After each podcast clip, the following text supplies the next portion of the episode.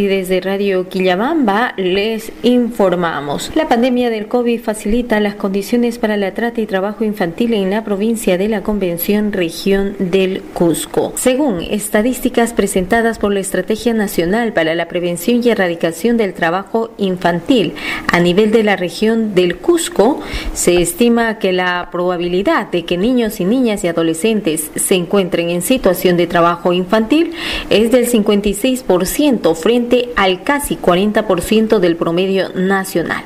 Es decir, 5 de cada 10 personas menores de edad están inmersos en trabajo infantil, una cifra bastante alta que expone a nuestros niños, niñas y adolescentes a enfrentar riesgos y en futuro no poder tener mejores condiciones de vida. De los 112 distritos de la región del Cusco, 27 distritos presentan riesgo bajo de trabajo infantil, 44 riesgo medio y 41 presentan riesgo alto, entre las que se encuentran los distritos de la provincia de la Convención, algunos que tienen riesgo medio y alto. Dentro de estos riesgos identificados está la trata de personas y la explotación laboral de niños, niñas y adolescentes, delitos que afectan la libertad y la dignidad de las víctimas, entendiéndose por trata de personas, según la ley peruana 26842, es la que se refiere al ofrecimiento, la captación, el traslado, la recepción o acogida de personas con fines de explotación, ya sea dentro del territorio nacional como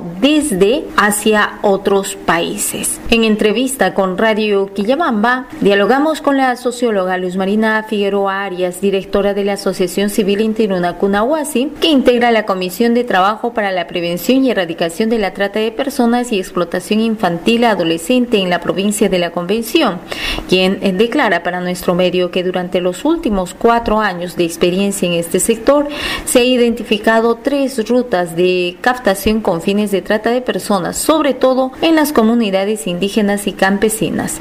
Escuchemos. Hasta hace algunos años no se conocía la magnitud de este problema y hace algunos años se han hecho un par de estudios exploratorios y se ha identificado que es que en la provincia diríamos hay tres rutas de trata, ¿no?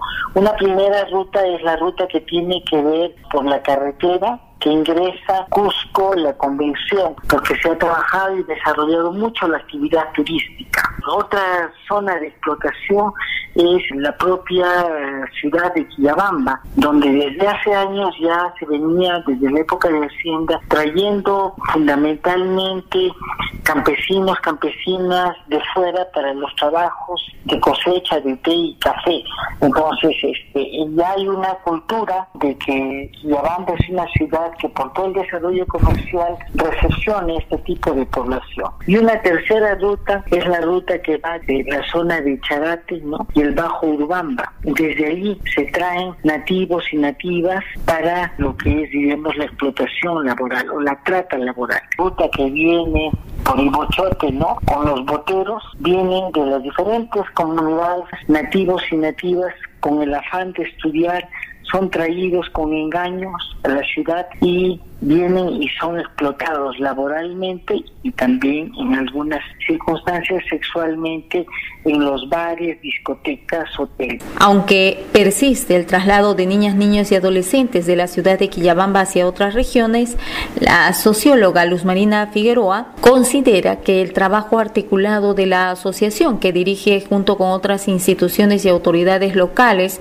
como la Municipalidad Provincial, Ministerio Público, Poder Judicial, Centro de Emergencia Mujer, Defensoría del Pueblo, Red de Salud, Federaciones de Trabajadores y Campesinos, entre otras instituciones y organizaciones locales que integran la Comisión Intersectorial Provincial de Lucha contra la Trata de Menores, ha contribuido a disminuir la cifra de víctimas que son llevadas fuera de la región del Cusco.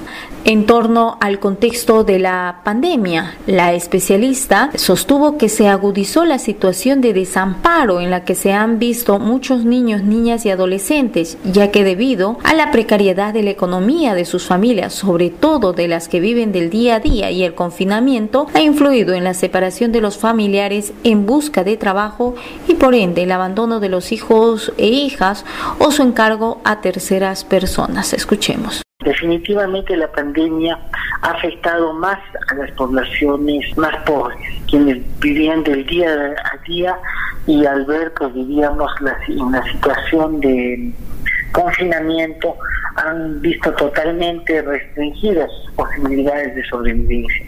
Entonces los hijos, la familia se ha desintegrado mucho más que antes. Mucho más que antes porque han tenido que emigrar, ¿no? El papá a algún lado, la mamá a otro lado y los hijos han quedado prácticamente en una situación de mayor abandono y también han tenido que ser en muchos casos entregados a terceras personas o dejados solos, ¿no?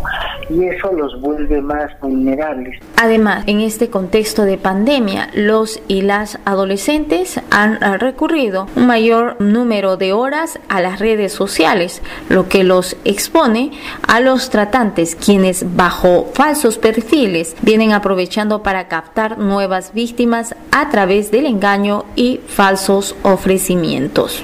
Informó Marilyn Zamora desde Radio Quillabamba para la Coordinadora Nacional de Comunicaciones.